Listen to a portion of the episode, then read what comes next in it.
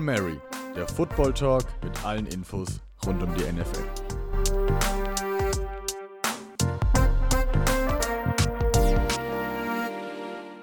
Der NFL Draft.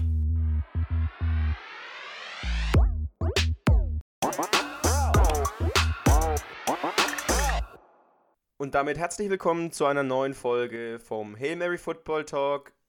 Es ist nur noch eine Woche bis zum NFL Draft und ja, damit wir rechtzeitig mit unserem ganzen Preview und unseren ganzen Zielen, die wir uns noch gesetzt haben, bis zum Draft hinkommen, starten wir heute mit unserer letzten Position durch, die wir noch besprechen müssen. Es gibt auch keine News. Ähm, wir wollen ganz kurz äh, mit euch über die letzten zwei Positionen reden. Es sind die, ja, die Def Defensive Backs, also Safeties und Cornerbacks. Und mit mir natürlich wie immer der Lauren. Gruß an dich, Lauren. Servus. Ich grüße euch. Auch von mir natürlich ein herzliches Willkommen zur Folge. Ja, und äh, ohne weiter um den heißen Brei rumzureden, starten wir doch direkt mit den Cornerbacks. Und nachdem ich letzte Woche angefangen habe, darfst du heute mit deinem Platz 6 anfangen. Mein Platz 6 ist Eric Stokes von äh, Georgia, von den Georgia Bulldogs. 6 Fuß 1 groß, 185 Pfund. Und warum habe ich Eric Stokes reingenommen? Den werden wahrscheinlich auch einige von euch sagen, hm, ja, der ist doch gar nicht so gut. Ja, aber er hat halt einfach die Tools, die man mit reinbringen kann. Er ist einfach mit Abstand der schnellste Cornerback der Klasse. Er ist im, ähm, im Combine, würde ich fast sagen, bei seinem Pro Day unter 4-3 gelaufen, also eine 4-2er-Zeit. Keiner weiß, ob das so ganz richtig ist. Ihr wisst, ich sage immer mit Vorsicht genießen die Pro Day-Zahlen. Aber wenn man sich Tape von ihm anschaut, der ist einfach unfassbar schnell. Das ist schon mal ein großer Vorteil, warum man es bei mir in die Liste mit reingepackt hat. Und ähm, hat auch manchmal ein paar Missreads drin, die aber dann eben wegen seinem Tempo wegmachen, äh, wegmachen kann. Also er fällt, fällt manchmal auf ein paar Fakes rein von, von Receivern, kommt dann einfach mit, mit Speed zurück in, die, in das Play rein und ist dann immer am Catchpoint sehr, sehr effektiv. Hat dann ein gutes Timing. Ähm, und eben in der NFL sehe ich ihn, also ich habe ihn auf 6 gepackt, weil ich eben in der NFL sehr, sehr viele Matchups für ihn sehe, wo er seinem Team da deutlich helfen kann. Ich habe da einfach nur mal dran gedacht, wenn man jetzt zum Beispiel sein Team draftet und er spielt gegen die Raiders, er spielt gegen Henry Rux, ist für ihn kein Problem, mit dem Tempo mitzuhalten. Klar ist er noch, nicht, noch kein perfekter Cornerback, aber er kann eben dann wenigstens vom Speed mithalten, lässt sich nicht tief schlagen. Spielt er gegen die Giants, kann er gegen Slayton spielen. Ihr wisst, wo der Zug weiterhin führt. Jedes Team hat eigentlich mittlerweile einen Speedster. Den kann er dann covern im 1 zu 1 Matchup nimmt eben da was raus und ist dann dabei auch noch eine Interception-Maschine. Also er hat seiner College-Zeit sehr, sehr viele Interceptions gefangen. Wenn er im Play dann drin war, hat er eben auch gute Hände. Hat drei Jahre Erfahrung und ähm, ja, ein bisschen Problem ist, dass er ein paar Power-Issues hat, meiner Meinung nach, und nicht der beste Tackler ist, weil er eben ja relativ schmal ist für seine Größe. Da kann er noch ein bisschen nacharbeiten in der NFL. Da ist wieder Niklas altes Stichwort Muskelmasse draufpacken, so ein bisschen immer im ähm, ja, Bezug drauf nehmen, dass man eben dabei wahrscheinlich auch ein bisschen Geschwindigkeit verliert. Muss er seinen besten Weg finden, aber für mich ein sehr, sehr solider Cornerback mit Elite Physical Voraussetzungen. Ja, für die moderne NFL ist es immer wichtiger, dass jetzt äh, in der Offense auch ein, Spieler drin steckt, der unglaublich viel Pace hat, einfach um das Feld ein bisschen zu entzerren, um die ja, Tiefe in die Offense reinzubringen. Und äh, man sieht es ja in den letzten Draft. Henry Rux wurde gedraftet. Ein Tyreek Hill hat unglaublichen Erfolg bei den Chiefs. Jetzt ist ein Jalen Waddle hoch im Kurs. Und da brauchst du halt auf defensiver Seite Spieler, die dieses Tempo mitgehen können. Eric Stokes ist einer davon. Ähm, ich weiß nicht, ob du es angesprochen hast. Er kommt von Georgia. Und ähm, ja, eigentlich ist ja, das Tempo seine ganz große Stärke. Für mich ähm, spielt er trotzdem, trotzdem, dass er so schnell ist, mit einer eigentlich ganz, ja, eine Physis, der, die ganz in Ordnung ist und seine Größe ist eigentlich auch nicht verkehrt für einen NFL-Corner. Was mich so bei ihm so ein bisschen gestört hat, weswegen er auch bei mir nicht in der Top 6 ist, ist, dass er ab und zu ein bisschen zu grabby wird. Also ähm, er hat so das, das Potenzial, dass wenn er nicht mit seinem Tempo oder wenn er irgendwie aus der Route rauskommt und sein Receiver ein Stück von ihm weg ist, dass er dann versucht, am Trikot zu ziehen oder andere ja, Flex zu produzieren. Also das hat mich ein bisschen gestört und ähm, für mich ist halt Speed seine ganz große Stärke, aber er ist halt kein All-Around-Corner wie viele andere in dieser Klasse. Nee, und in College weiß man ja, dass die Flaggen vor allem in Sachen Pass Interference immer ein bisschen schwerer fallen als in der NFL. Da geht es dann doch mal schneller zu in der NFL mit dem Pass Interference Flaggen. Kann ein Problem werden. Ist aber für mich auch immer eine Coaching-Sache, das rauszubekommen, dass er da eben die Hände weglässt. Und ich sage auch immer lieber eine Pass Interference nehmen. Bei den Tiefen passt natürlich auch für ihn immer schwierig, wenn er gegen die tiefen, schnellen Receiver spielt, als einen Touchdown. Deswegen finde ich das nicht so schlimm. Aber ja, ich sehe da ein Problem. Und ich verstehe es auch vollkommen, wenn du den nicht in die Top 6 hast. Ja, dann können wir ja zu meinem Platz 6 kommen und ähm, dafür müssen wir gar nicht so weit reisen, denn mein Platz 6 ist quasi der, der Kollege von ähm, Eric Stokes bei Georgia, Tyson Campbell. Ist auch da Cornerback, ähm, hat auf der anderen Seite im Vergleich zu Eric Stokes gespielt und ähm, hat quasi, er war quasi der Komplementär-Back zu, ja, zu Eric Stokes. Er hat eine unglaublich gute Höhe, also ist ziemlich groß, hat eine gute Länge dadurch kann dadurch auch mit, ja, mit Power spielen und ist für mich einfach das bessere Gesamtpaket. Er hat nicht den Speed wie in, wie in Eric Stokes, aber er hat einen Speed, der für die NFL passend ist. Ähm, er kann gegen große Receiver spielen. Man kennt ja einen Julio Jones, man kennt ähm, DK Metcalf. Also gibt es viele große physische Receiver in der NFL, die trotzdem auch noch schnell sind. Und ähm, für die hat Tyson Campbell das Potenzial, die zu verteidigen. Er ist physisch, er hat ähm, ja auch eine gute ähm, Augen-Hand-Koordination. Und für mich, was mich bei ihm noch überzeugt hat, ist das athletische Upside. Ich glaube, du wirst ihn nicht drin haben, wenn du dich für Eric Stokes entschieden hast, aber bestimmt hast du auch ein paar negative und bestimmt auch ein paar positive Punkte bei ihm. Ja, Tyson Campbell ist für mich einfach ein bisschen zu schmal, in Anführungszeichen. Also er ist noch ein bisschen größer, hat aber das gleiche Gewicht wie Eric Stokes. Wenn man ihn auch spielen sieht, ich glaube ja, dass er physisch spielen kann, aber gegen die Julio Jones der Liga, da wird er, da wird er schlecht ausschauen, weil die eben dann am Catchpoint auch die Physisch mit, Physik mit reinbringen. Da muss er auch auf jeden Fall noch ein bisschen Kilo draufpacken, weil Julio Jones, wenn man den mal sieht, das ist ja kein Mensch vom Körperbau her. Die ist, sie sind so Leute, sind unfassbar effektiv beim Catch, weil sie da eben dann die Separation schaffen, weil sie sich da auf die Innenseite bringen, weil sie da den Cornerback ein bisschen wegtraining, was natürlich nicht illegal ist, aber eben ein klarer Vorteil für den Receiver. Wenn er das noch ein bisschen verändern kann, sehe ich ihn auch sehr gut. Und Georgia generell hat mit zwei sehr, sehr guten Cornerbacks dieses Jahr aus dem Draft ähm, sich präsentiert. Ich finde ihn sogar gar nicht so langsam, weil du gesagt hast, er ist, er ist nicht so schnell, aber er ist natürlich kein Eric Stokes von der, von der äh, Pace her. Und er hat halt im College sehr, sehr gut ausgeschaut, weil er eben durch sein, neben seiner Größe auch noch relativ eine starke Sprungkraft hat. Heißt, ähm, beim Catchpoint ein relativ, also es geht ja beim, beim Catchpoint geht's immer darum, dass du relativ früh an den Ball kommst wenn der Ball noch relativ hoch ist, dass der Receiver keine Chance hat, den Ball vor dir wegzufangen. Das hat er gut gemacht, er schlägt auch die Bälle gut weg. Ähm, geht auch da für den Ball beim Catch, also schlägt noch raus, wenn der Receiver schon gefangen hat. Also er ist auch ein sehr, sehr guter Cornerback. Bei mir wäre er die Nummer 7 gewesen. Ich habe mich eben für einen anderen Georgia-Mann entschieden, aber respektiere deine Entscheidung auf jeden Fall.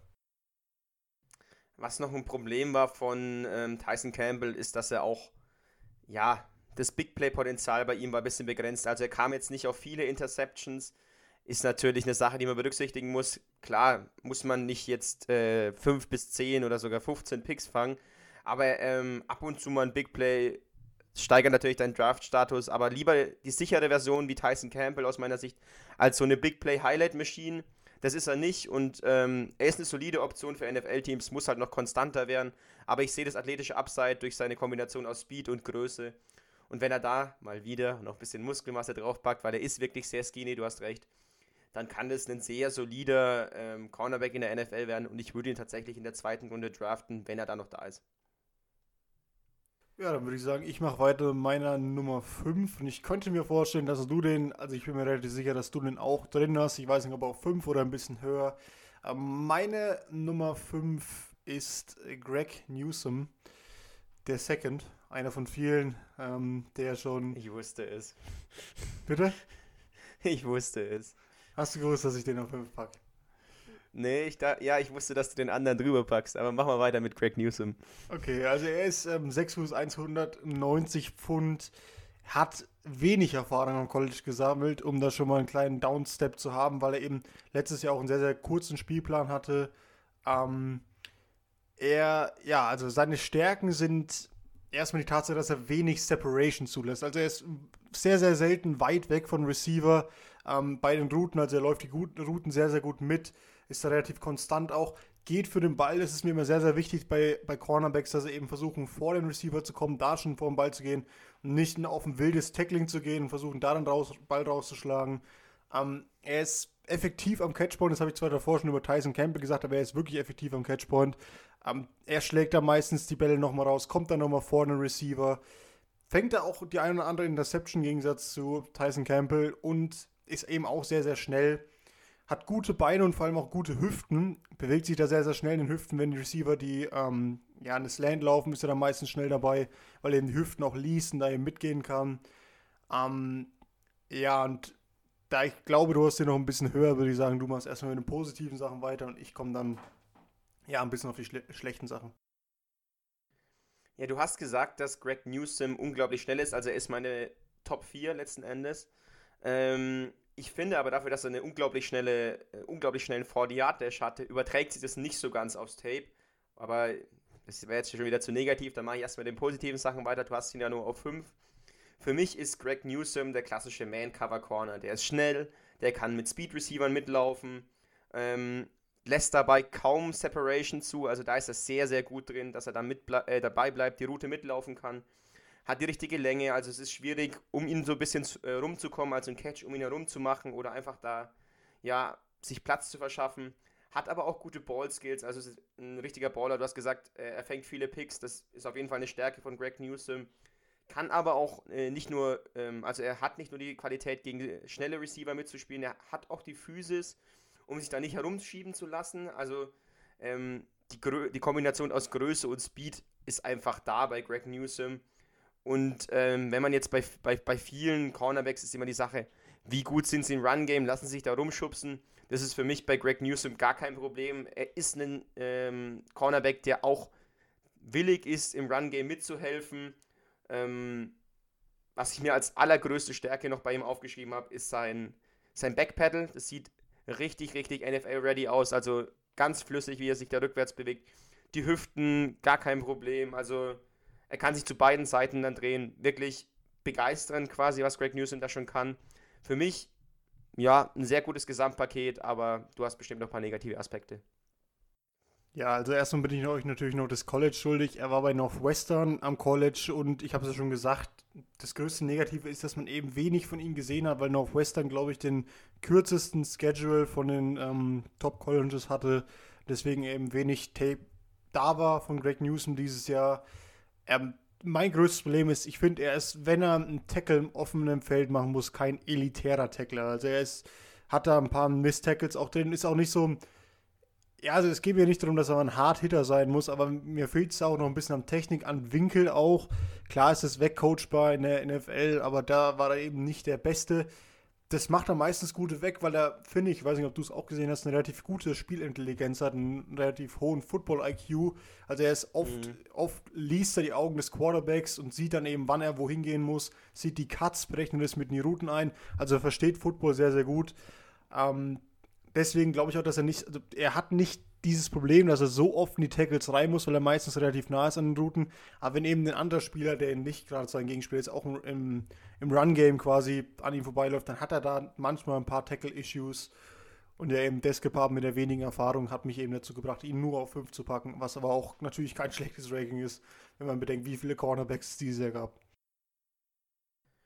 Ja, nachdem es alles, alles darauf hindeutet, dass, also bei mir zumindest, gibt es eine klare Top 3 dann erwarte ich jetzt deinen Platz 4 und mir wird immer vorgeworfen, dass ich zu viel mit Upside gehe, dass ich zu viel mit Highlight Plays gehe. Aber mach du mal weiter mit deinem Platz 4, ich weiß schon, wer das ist. Ja, also das ist, glaube ich, da, da verstehst du mich absolut falsch. Mein, mein Platz 4 ist nicht Platz 4, weil er, ich finde, er ist sehr. Ja, kommen wir gleich dazu. Also mein Platz 4 ist Asantis Samuel Jr. von Florida State, auch sein Vater, glaube ich, NFL-Spieler gewesen. Mm, das größte Problem muss ich wie am Anfang bei allen Spielern gleich betonen, 5 Fuß 10, 184 Pfund. Und er merkt ja schon, er ist sehr, sehr undersized für die Position. Ein sehr, sehr kleiner Cornerback. Hat aber dafür drei Jahre Starting-Erfahrung und war sehr, sehr, sehr gut in Coverage in seinen Starting-Spielen bei Florida State. Und mein größtes Problem ist, dass ich gleich am Anfang weghauen will, er könnte Matchup-Issues bekommen in der NFL, weil eben die ähm, NFL-Coaches, vor allem der Offense, natürlich nicht dumm sind und dann sagen sie, naja, wir switchen das Formplay so um, dass vielleicht der Santa Samuel gerade mal gegen Julio Jones spielt. Dann wird es wahrscheinlich eng gegen Julio Jones, hat er einfach Größennachteile. Aber man muss auch ehrlich sagen, er macht es in den meisten Fällen sehr, sehr gut weg, weil er unfassbar athletisch ist. Also der ist, der springt durch die Gegend wie so ein Flummi, der kann unfassbar hoch springen, bewegt sich, hat einen richtig großen Radius für seine Größe, wo er eben ähm, Bälle auch wegschlagen kann und hat für mich mit Abstand die beste Play Recognition im Draft. Also der versteht einfach Football sehr, sehr gut. Er liest die Augen des Quarterbacks, lässt sich dann nicht verarschen, lässt sich dann nicht auf die falsche Seite lotsen. Das macht einfach unfassbar gut und seine Hüftmobilität, sowas habe ich fast noch nie bei einem Spieler gesehen. Kommt natürlich auch dadurch, dass er einen wahnsinnig niedrigen Körperschwerpunkt hat wegen seiner Größe, aber der bewegt sich so schnell um die Ecken. Hat mir auf jeden Fall unfassbar gut gefallen auf dem Tape und ich denke mal, weil du schon gesagt hast, ich gehe dafür ein Upset, sehe ich schon, dass du den auf Platz 5 hast.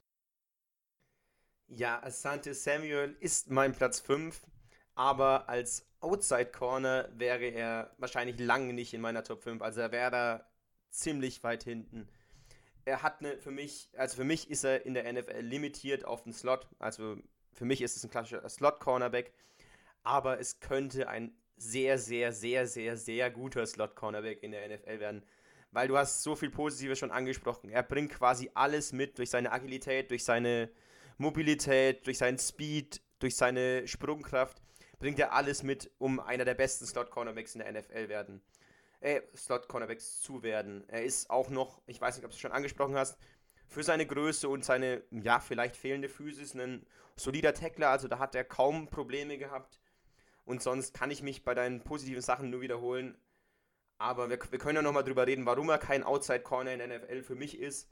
Ähm, er hat also er ist zu klein, das haben wir schon gehabt. Ähm, er hat teilweise für mich ein bisschen Probleme mit dem Speed. Also es sieht durch sein, durch sein Antritt und durch seine Explosivität sieht schon ganz schnell aus, aber vor allem Deep Speed ist für mich ein Problem.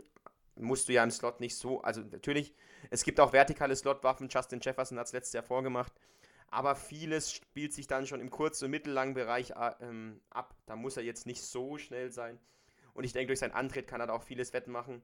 Er hat mir auch wirklich gut gefallen, aber es gibt halt das Problem, du hast Julio Jones angesprochen, dass er halt einfach äh, von physischen Receivern outside, ja, quasi ähm, herumgeschoben werden kann. Und das ist ein Problem, da kannst du ihn für, aus meiner Sicht nicht outside aufstellen. Aber für mich im Slot hat er ein unglaubliches Potenzial und deswegen hat er es bei mir in die Top 5 geschafft. Outside wäre da keine Chance aus meiner Sicht gewesen.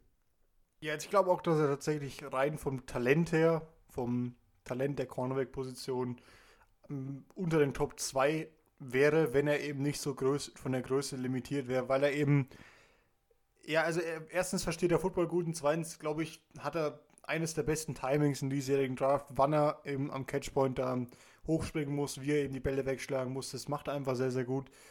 Ich habe mich jetzt, glaube ich, erstens mal schon sehr oft erwischt, dass ich sehr, sehr gut gesagt habe. Ähm, da merkt ihr mal, dass der Spieler mir gut gefällt. Aber natürlich sehe ich die Limitierung, die du ansprichst, auch. Und würde sagen, weil du sagst, die Top 3 ist so klar bei dir, fang doch mal an mit deinem Platz 3. Ja, klar ist die Top 3 für mich nicht, aber ich finde, dass es einfach die mit Abstand drei besten Spieler oder die drei besten Prospects sind, die wir jetzt da in den Top 3 haben. Ich denke, wir werden auch dieselben Spieler haben. Und ähm, vielleicht ein bisschen überraschend, weil er eigentlich die solideste Baseline hat aus meiner Sicht, ist mein Platz 3 Patrick Sertain von Alabama. Hast du den auch so tief oder hast du den höher? Nee, also tatsächlich ist Patrick Sertain meine Nummer 1. Eieiei. Ja gut, dann kann ich mit dem, mit dem Negativen anfangen und äh, du sagst dann, was ihn zu deinem Platz 1 macht. Also für mich ist Patrick Sertain ein klassischer Outside Corner. Also wir hatten jetzt bei ähm, Asante Samuel, dass der auf den Slot limitiert ist. Bei Patrick Sertain ist es quasi genau andersrum. Also Patrick Sertain kannst du mit seiner Größe, mit seiner Physis, die er zweifelsohne mitbringt, kannst du ihn aus meiner Sicht nicht in den Slot stellen. Muss jetzt natürlich nichts Negatives sein. Also wenn du den klassischen Outside Corner hast, kann dir das schon mal eine sehr gute Sicherheit in der Defense geben und ähm, Asante Samuel ist dadurch deutlich limitierter, wenn er auf den Slot limitiert ist, als einen äh, Patrick Sertain, der nur Outside spielen kann. Aber das muss man natürlich äh, für seinen Dra Draft-Status mit, mit einbeziehen. Er ist für mich nicht äh, so mobil wie die anderen beiden jetzt gleich noch kommen. Heißt, er ist nicht so beweglich. Ähm, teilweise, wenn er sich äh, zum Ball umdrehen muss, verliert er so ein bisschen die Orientierung. Da, da hat er bis immer mal wieder Probleme gehabt. Ähm, und was mir bei Patrick Sertain vor allem gefehlt hat im Vergleich zu den anderen beiden, die gleich noch kommen, ist, dass er Speed-Nachteile hat. Also er bringt natürlich eine unglaubliche Physis mit und dadurch kommt es natürlich auch, äh, dass er nicht der aller, aller ist. Ist natürlich auch absolut verständlich. Aber für mich, einfach auch durch das athletische Upside, das die anderen beiden bieten, ist er deswegen bei mir ein bisschen äh, äh, rumgefallen. Er ist für mich auch kein Spieler, den man unbedingt in Man-Coverage aufstellen sollte. Er ist für mich ein klassischer Zone-Corner. Aber jetzt ähm, erstmal die positiven Sachen, bevor ich noch äh, weiter meinen Take ausführe.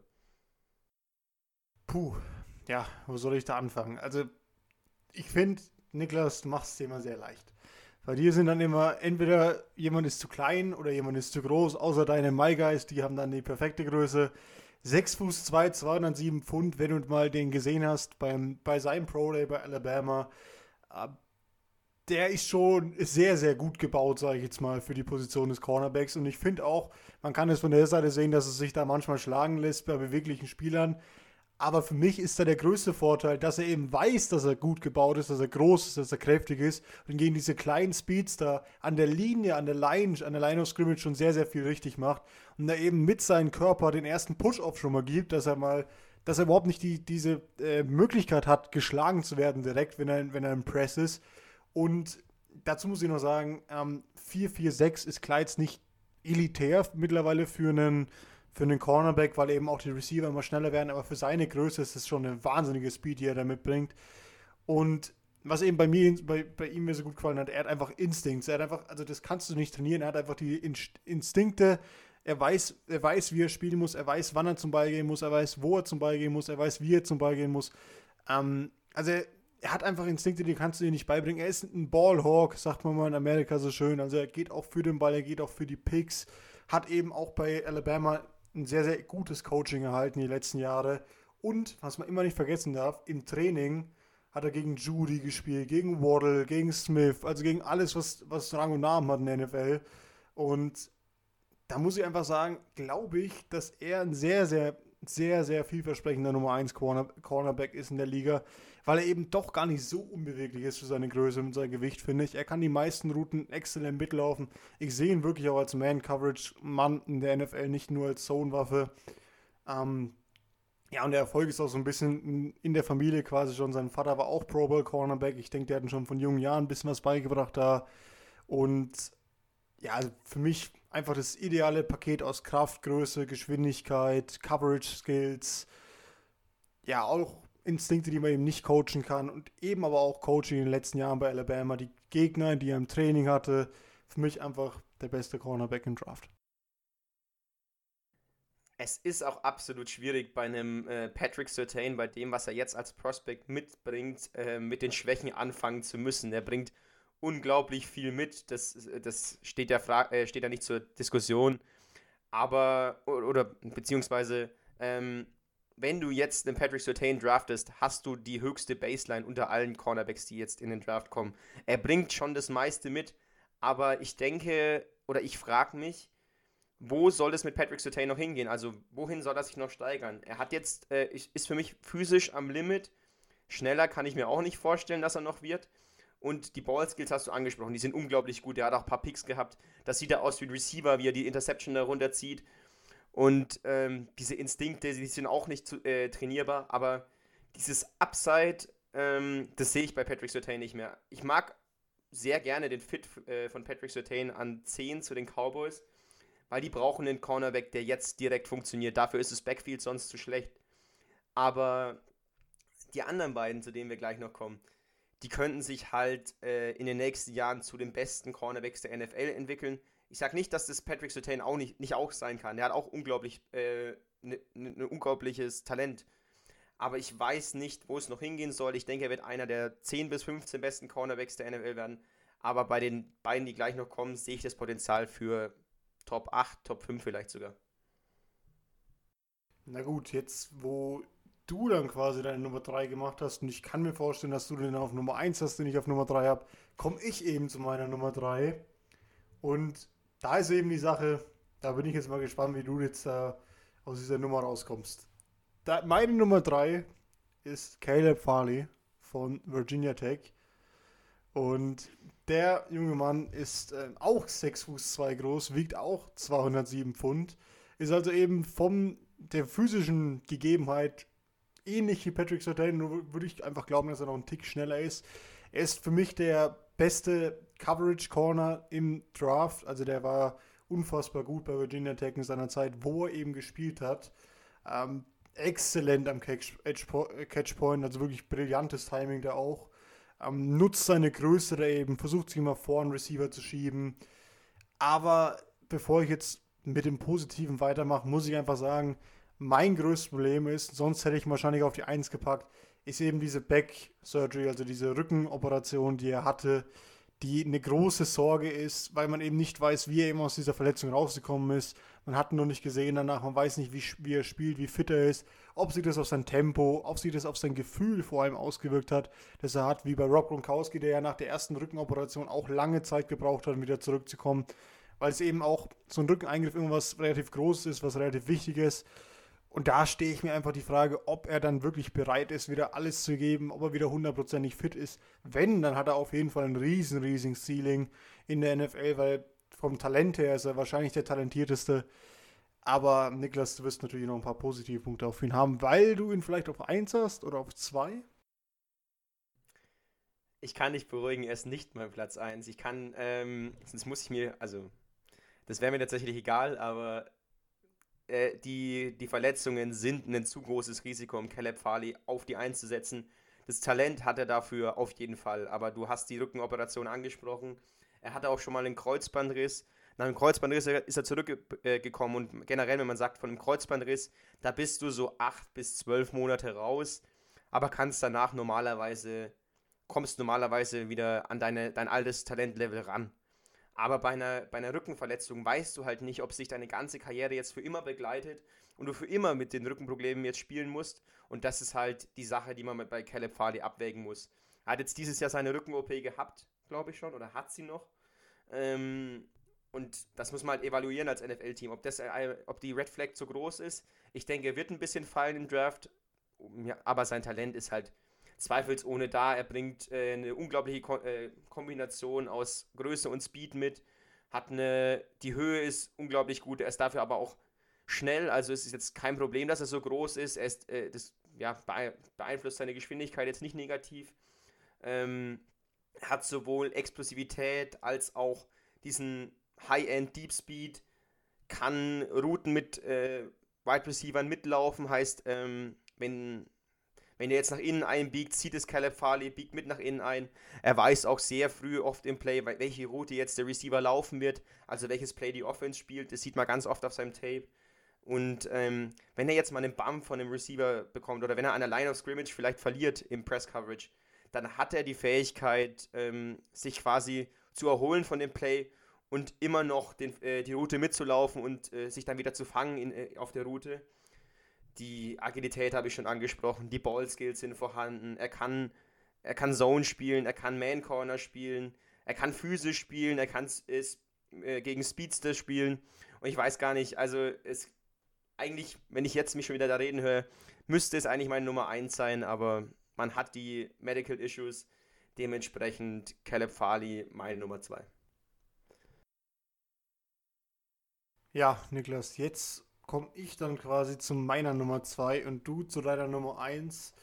Und ich muss ganz ehrlich sagen, wenn deine Nummer 1 jemand anderes als JC Horn ist, dann wäre ich schon sehr überrascht. Ist er das? So ein klassischer Lauring-Gag wäre jetzt, nein, es ist, weiß ich nicht, keine Ahnung, mir fällt jetzt Kel keiner ein. Calvin Joseph, Calvin Joseph von Kentucky. Calvin Joseph, nee, es ist natürlich JC Horn, aber soll ich mit dem Positiven erst anfangen oder möchtest du ihn erst schlecht reden? Puh, fang du mal mit dem Positiven an. Also JC Horn ist so quasi die Mischung aus Patrick Surtain und Caleb Farley. Was heißt es genau? Also er bringt nicht also annähernd das Potenzial von Caleb Farley mit. Ich glaube, Caleb Farley hat noch ein ganz leicht höheres Ceiling, aber äh, JC Horn bringt durch seine, dadurch, dass er keine Injury-Issues hat und einfach generell eine höhere Baseline mit als Caleb Farley. Und ähm, er kann für mich schon, vielleicht nicht direkt zu Saisonbeginn, aber sehr schnell in der, in der neuen Saison eine Nummer 1 Corner in der NFL werden. Es ist einfach ein, ein, ein äh, klassischer Football-Player. Also der bringt alles mit, was du brauchst. Ähm, er, gibt, er, er lässt quasi nie Separation zu beim Receiver. Du siehst ihn immer dranhängen. Er ist quasi wie, wie eine Klette am Receiver dran. Hat ein ganz gute, also ein sehr gutes Gefühl für die Coverage. Also er weiß, was er machen muss in dem, in dem System. Kann auch Man und Zone spielen. Hat die Instinkte, die du bei Patrick Sertain angesprochen hast. Kann sogar, äh, also ist auch ein Press Corner aus meiner Sicht. Ähm, die Ball Skills sind fantastisch bei ihm. Also wenn du ihn siehst, wenn, er, wenn der Ball in seine Richtung fliegt, dann benutzt er seine Hände sehr gut. Die Größe kann man bei ihm auch ansprechen. Also er bringt alles mit, was ein moderner NFL-Corner mitbringen muss. Ähm, was kann ich noch? Mit so viel Positives bei JC Horn aufgeschrieben. Es war einfach keine Option, da jemand anders auf die Eins zu packen. Er ist auch der, in der Run-Defense, ist ein guter Run-Defender. Es ist jetzt nicht, dass er in jedem Run-Play da irgendwo rumfliegt, aber wenn das Running-Play äh, in seine Richtung geht, dann macht er das Play meistens. Ähm, er will auch tackeln, es ist keiner, der sich jetzt von einem Tackling versteckt oder so. Spielt dabei auch physisch. Ähm, du hast jetzt bei Patrick Sertain, glaube ich, die, ähm, dass er NFL-Blut in sich trägt. Also sein Vater war, glaube ich, Receiver in der NFL. Und mein absoluter Punkt ist bei JC Horn, das ist, was zum Beispiel eine Patrick Sertain hat, ist dieses riesige Upside. Aber du hast ihn ja auch auf der Nummer 2, also du wirst auch noch was Positives bei ihm haben. Ja, ich mache einfach mal ein paar bisschen was ähm, Stat-Technisches. Also er war sehr, sehr gut in der 2019er Saison. In der Coverage hat er nur 8 ähm, aus 24 Versuchen zu einem Catch führen lassen. Das waren auch nicht viele Yards. Er kann auf jeden Fall die Nummer 1 covern, das steht fest. Er hat eine gute Kombination aus Speed und Größe und eben aus Kraft für seine Größe. Also erstmal natürlich muss man dazu sagen, er kommt von South Carolina. Ich weiß gar nicht, ob wir es schon erwähnt haben.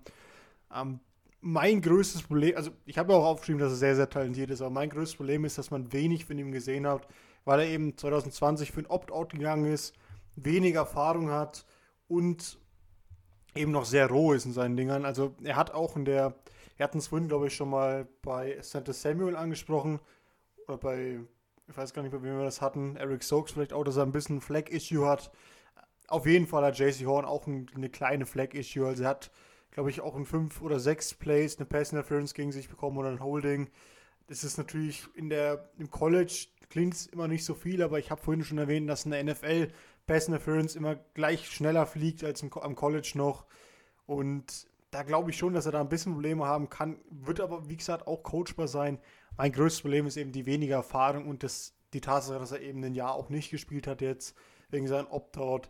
Finde ich immer ein bisschen ein Risiko. Klar, dann höheres Ceiling wahrscheinlich als Patrick Sertain, aber ich will halt auch, wenn ich jetzt einen Cornerback auf 10 drafte zu den Cowboys, dann will ich einen Starter. Da will ich keinen Mann, den ich vielleicht, naja, erstmal als Nummer 2, 3 aufstellen, dann irgendwann auf Nummer 1 rüberschiebe. Ja, das bringt einfach nichts, wenn es dann zwei Jahre dauert. Deswegen, wie gesagt, ich will da einen Starter, du willst da das Ceiling. Das wissen wir ja beide, dass du eher der Potenzialmann bist und ich eher der, ja, quasi der Instant-Starter. Haben wir ja schon zum Beispiel bei Carlos Boogie Basham gemerkt, dass du da kein Fan warst. Also, wie gesagt, ich verstehe deine Nummer 1, aber wie gesagt, ist mir ein bisschen zu unerfahrung, zu, zu wenig gesehen von ihm. Kann übrigens auch, nur um noch was Positives zu sagen, relativ effektiv sein bei Cornerback Blitzes. Also, wenn ein System spielt mit vielen Blitzen von den Defensive Backs, da war er auch sehr effektiv. Da nutzt eben seinen Speed, um außen rumzukommen. Ist da auch ein sicherer Tackler beim Quarterback. Also, kann auch ein paar Sex machen, vielleicht dieses Jahr. Mal schauen. Ja, da müssen wir nochmal ganz, also hier Opt-out-Spieler äh, geringer zu werten, da ist ein Jamar Chase natürlich auch anzufügen. Der war bei dir der Nummer 1 Receiver. Aber natürlich ist dann ein Risiko dabei. Keine Frage, wenn äh, JC Horn jetzt letzter gespielt hätte, wäre er vielleicht ein, ja, ein früher Top 10 Pick. Für mich kannst du ihn auf jeden Fall in den Top 10 nehmen und ich ja, die Cowboys sind ja jetzt immer wieder gelinkt mit äh, Patrick Sertain. Ich denke, wenn die Cowboys das erste Team sind, das einen Cornerback nimmt, dann wird es Patrick Sertain sein, der erste, der geht. Aber für mich hat JC Horn auf jeden Fall das Potenzial, ein, ein später Top 10 Pick zu sein. Letzter ging ja Jeff Okuda an drei. Aber ähm, rein schematisch kann dir ein JC Horn dasselbe mitbringen wie ein äh, Jalen Ramsey. Deswegen sehe ich den Fit zum Beispiel zu, zu, den Chargers sehr gern, wo jetzt Brandon Staley, der Defensive Coordinator von den Rams letztes Jahr als neuer Head Coach hingewechselt ist. Ich würde sehr gern sehen, wenn die an 13 müssten die picken, ähm, JC Horn nehmen würden und quasi so eine Island um ihn rumbauen würden, dass äh, er immer den Nummer 1 Receiver wegnehmen kann. Also mir gefällt er einfach sehr gut und für mich der beste Cornerback in der Klasse. Und bevor wir jetzt zu den, ähm, bevor wir jetzt zu den Safeties kommen, muss ich noch einen kleinen Man-Crush von mir äh, behandeln. Ich glaube, den hast du wahrscheinlich auch nicht gesehen. Er ist, ja, vielleicht doch, er könnte auf einem Tape mit drauf gewesen sein. Es ist der, der andere South Carolina Cornerback. Also, ich mag quasi beide South Carolina Cornerbacks sehr gerne. Zum einen JC Horn und zum anderen Israel Mukwamu. Ist, ähm, den habe ich quasi jetzt zwei Jahre verfolgt. Zum ersten Mal gesehen bei einem äh, College Game auf, äh, auf Run. Da hat South Carolina äh, gespielt und ähm, Israel Mukwamu ist für mich eine Highlight-Machine. Kann man sich immer gerne einen, einen Highlight-Tape von dem anschauen. Der hat unglaubliche Interceptions dabei. Da gibt es eine One-Handed Interception, dann einen um den Receiver quasi rum, also unglaubliche Ball-Skills, die der mitbringt. Und ich wollte ihn einfach nur anfühlen, weil ich ähm, wenn man den in der späten Runde bekommt, ich will einfach sehen, wo der hinkommt. Ich werde in seine NFL-Karriere auch weiterverfolgen, weil auch beim Scouting, als ich mir jetzt näher angeschaut habe, der hat eine unglaubliche Größe, dabei auch äh, allerdings auch Speed. Die Ballskills sind fantastisch, ähm, kann auch äh, als Run-Defender funktionieren. aber bevor ich jetzt weiter über so einen eher tiefen Spieler äh, rede, können wir doch zu den Safeties kommen und du darfst gerne mit deinem Platz 3 anfangen, wenn du möchtest. Mein Platz 3 bei den Safeties ist äh, Richie Grant von UCF, der ja bei denen so ein bisschen alles gespielt hat auf, auf Safety, also manchmal Free Safety, manchmal ähm, auch Strong Safety, wobei er für den Strong Safety eigentlich nicht das Gewicht in die Größe hat. Bringt ja eigentlich viel physisch, Physik mit. Also er ist zwar nur 6 Fuß groß, aber dafür 192 Pfund. Also so ein kleineres Kraftpaket. Ist da auch nicht limitiert auf die Position. Also kann da auch beide Positionen auf Safety spielen. Strong Safety sehe ich zwar nicht so gut. Hat er am College auch nicht viel gespielt. Ähm, ich habe es mir nochmal aufgeschrieben. War so ein bisschen der Feuerwehrmann. Also der hat auch mal gecovert an der Line. Der war Safety tief. Der war auch mal ein, ja, Safety, der ein 1 zu 1 Man gecovert hat. Also er hat eigentlich alles gemacht und das hat er vor allem gemacht, weil er eben sehr, sehr gute Ballskills hat und deswegen auch in der Coverage, in Man-Coverage, in der Zone-Coverage effektiv war, nicht nur als Safety eben. Er hat noch ein bisschen ausbaufähiges Tackling, wählt da manchmal zu schlechte Winkel und kommt deswegen aus dem Tackling raus, hat da ein paar Miss-Tackles dabei, weil er eben vom Winkel dann nicht mehr hinkommt, wenn sich die Receiver oder die Running Backs schnell bewegen. Ähm, manchmal liest auch den Quarterback falsch und lässt sich dann auf die falsche Seite verleiten, was natürlich bei einem Safety ein großes Issue ist, weil er dann eben komplett raus aus dem Spiel ist und dann eben oft auch mal ein Big Play passiert und hat eben auch einige Miss-Tackles gehabt, aber ich glaube einfach wegen seinen physischen Voraussetzungen, wegen seinen guten Ball-Skills kann er ein guter Free Safety in der Liga werden und ich denke auch, das wird er. Und ich, ich glaube auch, dass es so Nummer 2, Nummer, äh, Runde, Runde Nummer 2, Runde 2, Nummer äh, Runde 3 Pick ist, der dann auf dem Board gehen wird. Und ich denke auch, dass er dann talentierter Spieler in der NFL wird. Also bei den Safeties muss man generell erstmal sagen, dass das Scouting wirklich ein großes Problem ist. Wenn man die, nicht die All-22-Perspective auf, auf, das, auf das Spiel hat, sieht man Safeties im, auf einem ganz normalen Tape wirklich kaum. Teilweise, zum Beispiel, wenn du jetzt eine Deep Safety hast, ist er gar nicht im Bild. Teilweise sind sie nach ein paar Sekunden schon wieder raus aus dem Bild. Also es ist wirklich ganz schwierig, einen Safety zu scouten. Ähm, ich finde auch nach der Nummer 1 ist da eine ganz große Gruppe, da kann man nach persönlicher Präferenz aufstellen. Also Richie Grant ist jetzt letztendlich auch nicht in meiner Top 3, das hab, ist mir auch sehr früh quasi aufgefallen. Ich habe also auch wenig von dem gesehen. Ähm, was ich mir zu dem aufgeschrieben habe, ist, dass er quasi eigentlich von jedem ein bisschen mitbringt, also all around ganz gut ist, aber nirgendwo wirklich elitär ist. Ähm, die Interceptions da hatte er ein paar davon, da ist er wirklich richtig stark. Also die Ballskills sind vorhanden. Und er ist auch teilweise eine Big Play-Maschine. Aber sonst, ähm, ja, gutes Timing bringt er noch mit. Muss noch ähm, sich so ein bisschen, ja, bei seiner, bei, einer, bei seiner vertikalen Beweglichkeit verbessern. Aber Richie Grant kann ich gar nicht so viel dazu sagen. Du hast da schon viel auch bei ihm erwähnt. Für mich jetzt keiner für die Top 3. Mein Platz 3 auf der anderen Seite ist äh, Javon Holland von Oregon. Ich weiß nicht, hast du den gesehen oder auf deinem, auch in deiner Liste mit drin? Ist meine Nummer 5, ja. Okay, dann fange ich erstmal mit dem Positiven von Javon Holland an. Ähm, er hat aus meiner Sicht sehr, sehr, sehr, sehr gute Instinkte. Also er bringt quasi alles für die moderne NFL für ein Safety mit. Ähm, ist schnell, kann aber auch den, einen, einen deepen Free Safety spielen, quasi Earl Thomas-like. Also könnt ihr euch noch aus alten Legion of Boom Zeiten vorstellen, wie Earl Thomas da alleine als tiefer Safety stand und versucht hat, Löcher zu stopfen überall oder ja, den, den Cornerbacks zu helfen. Ähm, ich finde, dass er, dass Javon Holland die Option hat, mit, ähm, mit, mit Receivern, mit seinem Speed Downfield mitzukommen. Hat eine gute Beschleunigung, aber auch der Deep Speed ist absolut vorhanden. Ist ein Ballhawk, ähm, hat auch immer wieder Inter Interceptions dabei. Und für mich ist Javon Holland ähm, ein exzellenter Zone Coverage Safety aber du hast bestimmt auch noch ein paar Punkte zu ihm. Ja, mir gefallen manchmal seine, sein Spielverständnis gefällt mir manchmal nicht so gut. Also ich finde, auch er lässt sich manchmal in falsche Richtungen verleiten, liest manchmal Spiele und vor allem auch Formationen falsch, ähm, stellt sich dann zum Beispiel zu früh auf den Lauf ein, obwohl es ein Pass wird. Und ich finde ihn auch irgendwie, also er ist zwar eigentlich 6 Fuß 1 groß, 202 Pfund, aber ich finde irgendwie wirkt er trotzdem nicht so so kräftig. Also ich finde, ihn fehlt ja so ein bisschen Game Strength manchmal. Du hast angesprochen, er hat auch gute Hände. Das haben die meisten Safeties in dieser jährigen Draft Class mittlerweile eigentlich fast alle Spieler im Defensive Backfield, weil es eben immer wichtiger wird in der modernen NFL auch in, äh, Interceptions zu fangen.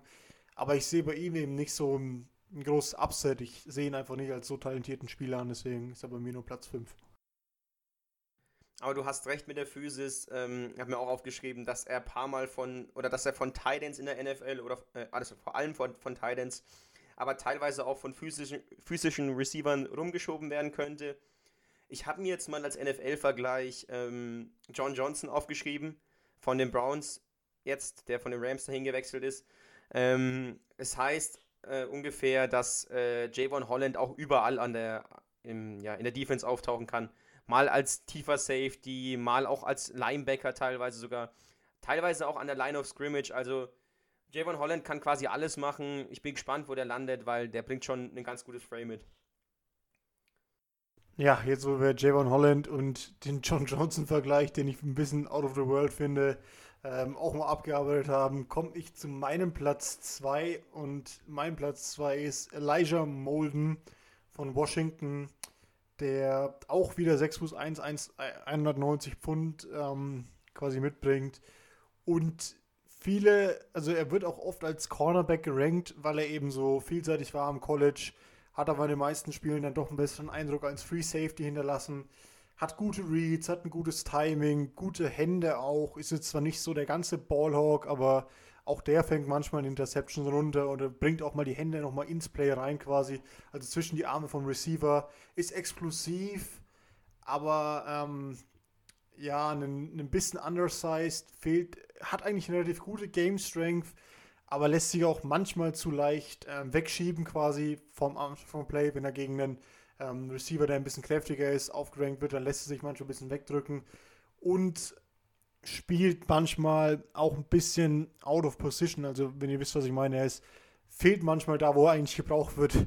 Er liest die Spielzüge dann nicht so gut und ihm fehlt auch einfach so ein bisschen die, die Pace. Also, er ist, hat keine gute äh, tiefe Speed quasi. Er ist am Anfang explosiv, aber er ist nicht so schnell in der Endgeschwindigkeit. Und das kann natürlich zu Problemen führen, wenn dann viele Go-Routes gespielt werden beim gegnerischen Team und er dann eben quasi als Safety auch noch überlaufen wird, dann kann es eben zu Touchdowns führen, wenn der ähm, Quarterback das sieht. Deswegen muss er das ein bisschen wegmachen mit ähm, guten Stellungsspiel, da muss er noch ein bisschen dran arbeiten, aber an sich ein sehr, sehr talentierter Safety, den man eben auch zum Covern an der Line mal benutzen kann. Ich habe Elijah Molden halt auch oft als Cornerback gesehen. Ähm, er bringt alles mit, Quickness, ähm, ja, ist agil, kann, der ist auch vielseitig, also kannst du auch überall einsetzen, deswegen wird er auch wahrscheinlich als Safety und als Cornerback geführt sein. Ähm, mir hat seine, seine Toughness letzten Endes ganz gut gefallen, aber siehst du ihn wirklich als Safety oder meinst du, dass er in der NFL eher Cornerback spielen wird? Also ich glaube, für einen Cornerback wäre er, wenn er im Slot ähm, gut, weil man muss sich jetzt mal vorstellen, ich habe gerade nochmal nachgeschaut, es sind glaube ich 5 Fuß 10 eher, weil er nur 1,78 groß ist. Ähm, da ist er glaube ich ein bisschen zu klein für den klassischen Corner ähm, Outside. Also wenn, dann sehe ich ihn doch als Safety, weil er eben als Safety ihr müsst euch das immer so vorstellen, ich finde, ein Safety muss nicht ganz so groß sein, weil er eben nicht dafür da ist, an der Line Receiver ähm, covern zu können, sondern tief hinten wegzuschlagen, die Bälle oder auch ähm, die Plays aber mitzulaufen. Auch da finde ich ein bisschen anders heißt, habe ich ja schon angesprochen, aber ich denke eher, dass er Safety spielen wird in der NFL, nicht Cornerback. Ja, er bringt viel mit und ähm, ich habe ihn also wirklich oft als Cornerback gesehen. Da hat er es nicht, äh, also nicht weit nicht in meine Top 5 geschafft. Deswegen kann ich wenig zu Elijah Molden dazu sagen. Hast du noch Punkte zu ihm oder soll ich mit meinem Platz 2 weitermachen? Nö, du kannst mit deiner, mit deiner Platz 2 weitermachen.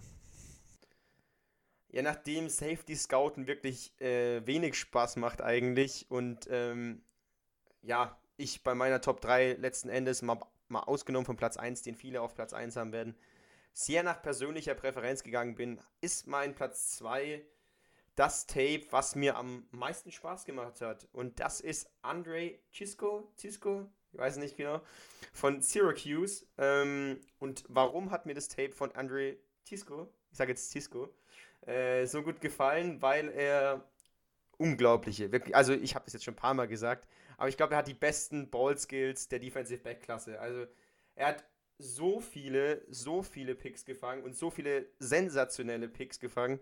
Es ist wirklich Wahnsinn. Also das Highlight-Tape von Andre Cisco kann ich jedem ans Herz legen. Ähm, meistens seine Picks in der Mitte des Feldes, also da ist er unglaublich gefährlich, wenn er nach vorne kommt, wenn er auch in die Mitte abkippt. Die Hände sind so soft, also quasi ist es wie so, er saugt sie quasi an sich, die, äh, die Pässe. Die Instinkte sind demnach auch gut, weil er, er muss ja erstmal sehen, wo der Ball wahrscheinlich hinkommt. Ähm, er ist sehr, sehr gut in Zone Coverage, also wenn er, wenn er das Play lesen muss, wenn er erkennen muss, äh, wo jetzt das Play hingehen kann, da ist er sehr, sehr gut. Er spielt auch quasi äh, immer Downhill, also immer gerade nach vorne, kommt sehr gerne nach vorne, auch aus einer tiefen Rolle. Ähm, hat aber auch kein Problem damit, jetzt mal das entscheidende Tackle zu machen. Also er ist willig zu tackeln, was man beileibe nicht bei jedem Safety in der Klasse sagen kann. Und ähm, dadurch, dass er auch eine gute Größe hat und die Antizipation mir auch sehr gut gefallen hat, bringt er ein gewisses Upside mit. Ich denke, als Zweit- oder Drittrunden-Pick kann der bestimmt ein Team glücklich machen. Und ähm, ja, wie gesagt, das Upside hat, hat eben bei mir und halt die Ballskills haben bei mir auf Platz 2 geführt. Jetzt, wo du dir schon schwer tatest beim Namen Andre Cisco, würde ich auch gerne noch von dir erfahren, bei welchem College er spielt, weil der Name auch, ja, nicht der leichteste Name der Welt ist. Habe ich schon gesagt, tatsächlich Syracuse. Syracuse, sehr gut, Niklas, ich bin stolz auf dich. Ähm, ja, Andre Cisco tatsächlich meine Nummer 4, weil ich einfach finde, er ist du hast schon viele positive Sachen angesprochen, aber ich finde, er ist nicht konstant in seinen Leistungen. Also er kann es noch nicht ähm, ja, quasi jedes Spiel rüberbringen, deswegen sagst du ja auch Highest Ceiling. Ähm, er ist für mich ein bisschen zu, ja, so ein Rollercoaster-Ride-Spieler, der manchmal gute Tage hat, manchmal eher schlechte Tage. Und deswegen glaube ich nicht, dass die NFL-Teams ihn so hoch ranken werden. Ich habe natürlich aber davon meistens keine Ahnung, weil ich kein Scout bin in der NFL. Kann natürlich auch sein, dass er den ihr Top 2 Safety, also ihr zweitbester Safety ist. Auch Ballskills sind ein großes Thema dieses Jahr bei uns in Safeties, merkt man schon, ähm, weil es eben am einfachsten auch daran zu bewerten ist, wie er sich eben gegen den Ball verhält. Wir sehen ja meistens die, die Aktion vor, ähm, vor dem Spiel, sehen wir ja kaum in der, in der Analyse, deswegen sind die Ballskills sehr wichtig. Da hat er auf jeden Fall ähm, gute Ballhawk-Skills, fängt auch mal die eine andere Interception, wie du schon sagst. Aber wie gesagt, mir ein bisschen zu unsicher, um den da meine Top 3 reinzupacken. Aber auf jeden Fall ein solider Platz 4 auch bei mir. Und ja, jetzt kannst du zu deiner Nummer 1 kommen. Ich kann auch zu meiner Nummer 1 kommen, wie du willst. Ich denke, wir werden die gleich haben. Ich überlasse dir den. Ja, der Name ist nicht so schwierig, aber ich bin gespannt, wie du ihn aussprichst. Jetzt bin ich ein bisschen verwirrt, dass du ähm, überrascht bist, wie ich den ausspreche. Ähm, Trevor Murray ist meine Nummer 1 von TCU. Zwei, sehr, sehr schön. Ja, danke. Zwei, 202. 200, äh, ähm, zwei Pfund wiegt der gute Mann, 6 Fuß 2, also eine gute Size- und Gewichtkombination, finde ich der beste, auch von dem, die wir jetzt bis jetzt hatten in, in den physischen Voraussetzungen. Ein sehr, sehr solider Tackler. Hat auch, weil du dir immer so schön auf Balls-Skills äh, aus bist, in seinen Tape auch mal einen, einen One-Handed-Pick ähm, gespielt. Also hat sehr, sehr gute Ball-Skills, ist ein Ballhawk, fängt viele Picks, hat eine unfassbar gute Play Recognition, steht eigentlich zu 99% der Fälle richtig. Eine gute Speed, mm, liest das Spiel sehr gut, liest den Quarterback und ja, für mich einfach generell ein Top Safety. Der hat die Speed, er hat die Reads, er hat das Tackling, er hat die Ball Skills. Er ist einfach ein unfassbar solider Pick, den man auf jeden Fall in der ersten Runde sehen wird. Wird hier immer wieder mit den Jackson in Verbindung gebracht. Denke ich auch, dass er da am Ende hingeht. Und ja, also für mich ein klarer Nummer 1 Pick, also Nummer 1 Runden-Pick und eben auch der Nummer 1 Pick bei mir in den Safeties. Es wird bei dir kein Unterschied sein. Nee, auf keinen Fall. Trevin Merrick ist der mit Abstand beste Safety der Klasse. Aber ich habe ihn jetzt auch mal mit den Top Safeties der, des letzten Jahres, also mit Grant Delpit und vor allem mit Xavier McKinney verglichen. Und da ist für mich dann schon ein deutlicher Qualitätsunterschied. Also er ist der mit Abstand beste Safety der Klasse und wird deswegen höchstwahrscheinlich auch in der ersten Runde gehen. Aber letztes Jahr McKinney und Delpit sind auch nicht in der ersten Runde gegangen und die waren aus meiner Sicht vor allem deutlich talentierter. Trevor Murray bringt einiges mit, ist ein gutes All-Around-Talent, hat immer wieder auch mit Interceptions geglänzt, ist vielseitig und was Trevor Murray im Vergleich zu seiner Klasse auszeichnet, ist, dass er kaum Fehler macht. Also er ist ein sicheres Prospekt. Ich ähm, denke, deswegen wird wahrscheinlich ein Team in der ersten Runde einen Schritt an ihn ranwagen. Du hast die Jacksonville Jaguars angesprochen. Ich denke, dass die ein heißer Kandidat für einen Safety sind, aber es gibt auch noch andere Kandidaten, zum Beispiel die Raiders an 17 habe ich auch schon mit Trevor Murray gesehen. Das wäre mir persönlich viel zu hoch. Ich habe auch keine First-Round-Grade verteilt jetzt ähm, bei den Safeties dieses Jahr. Also Trevor Murray kannst du bei mir gutes, guten Gewissens mit der zweiten Runde nehmen, aber vor allem, wenn man mit der, ihn mit der Qualität des letzten Jahres vergleicht. Er hat nicht den, den Top-End-Speed, er hat nicht die, die absolute Range, die man als Safety aus meiner Sicht braucht. Und auch seine, seine Stärke, die er eigentlich mitbringen sollte, setzt er nicht immer top ein. Also ich sehe ihn auch ein bisschen limitiert auf den Strong Safety Posten. Und deswegen Trevor Murray die klare Nummer 1, aber von der nicht guten Safety-Klasse. Das ist ein hartes Urteil von dir zum Schluss. Und ja, ich sehe es ähnlich. Die Safety-Klasse dieses Jahr ist nicht sehr gut. Dafür haben wir doch sehr, sehr viele potenzielle Nummer 1 also ich sage mal Nummer 1, oder ich weiß nicht, was los ist. Freitag früh, ich hoffe, ihr könnt mir das verzeihen. Ähm, Runde 1 Cornerbacks gehabt, also Round 1 Potential Cornerbacks.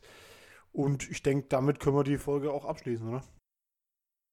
Ja, es war jetzt äh, bei den letzten Scouting-Runden, also vor allem Linebacker und jetzt auch die, die Defensive Backs, also die Cornerbacks, muss ich sagen, haben mir Spaß gemacht. Ich denke, dir ging es da ähnlich.